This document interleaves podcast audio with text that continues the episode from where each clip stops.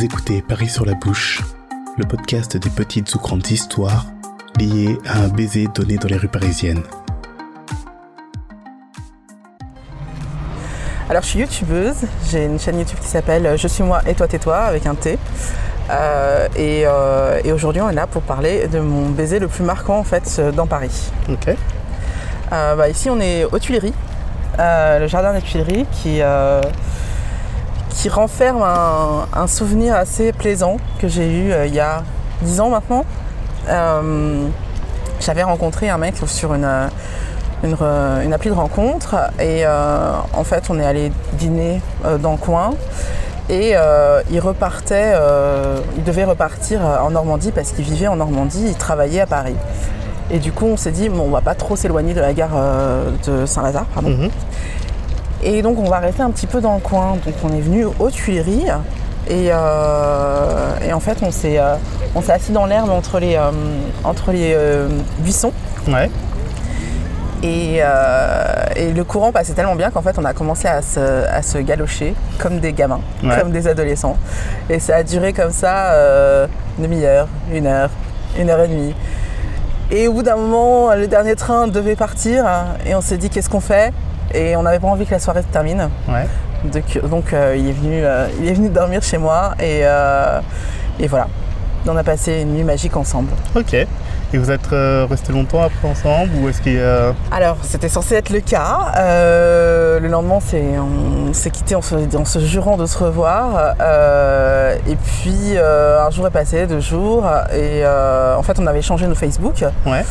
Euh, et donc, je, je regardais un peu euh, sa vie. euh, sa vie. Ça fait stalkeuse, non ça Mais tout le monde le fait, on va arrêter. euh. Ouais. Donc, donc ouais, je regardais un petit peu sa vie, ce qu'il était, qu'il voyait. Et, et donc, à- au bout d'un moment, il me dit Écoute, je, je le sens pas. Donc, on se revoit pas.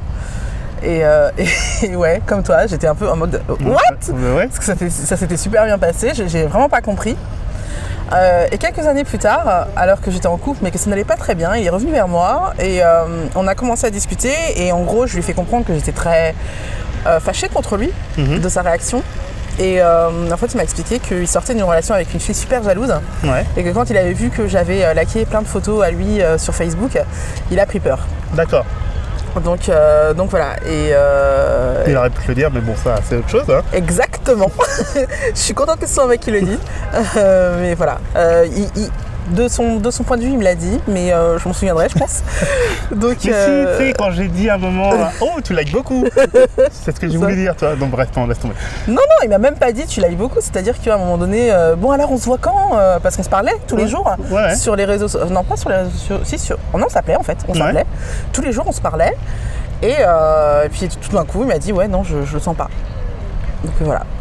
Ouais, c'est dommage. C'est hyper dommage. Aujourd'hui, il est en couple. Ouais.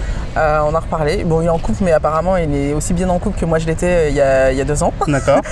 Euh, donc, c'est pour ça qu'il revient vers moi de temps en temps. Mais, euh, mais voilà, pour moi, j'ai essayé un petit peu de, de me réouvrir à lui, mais dans le sens où il est en couple et qu'il ne veut pas prendre de décision, où il est en mode je sais que je suis pas bien avec ma meuf, mais je bouge pas. Mhm.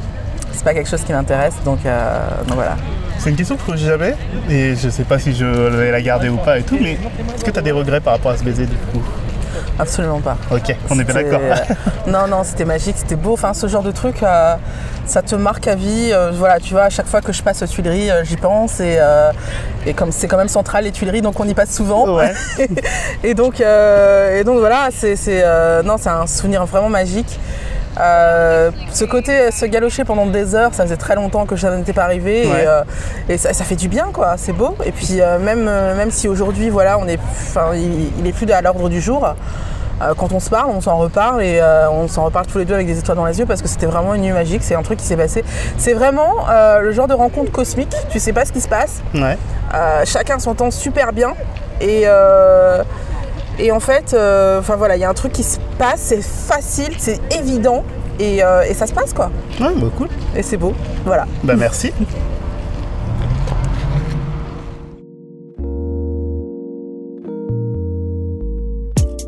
Merci à vous d'avoir écouté cet épisode de Paris sur la bouche. Si ce podcast vous a plu, vous pouvez le partager sur les réseaux sociaux ou alors lui donner la note de 5 étoiles sur Apple Podcast pour lui donner plus de visibilité. Vous pouvez aussi me contacter sur Facebook, Instagram ou Twitter via les liens disponibles dans la description de cet épisode.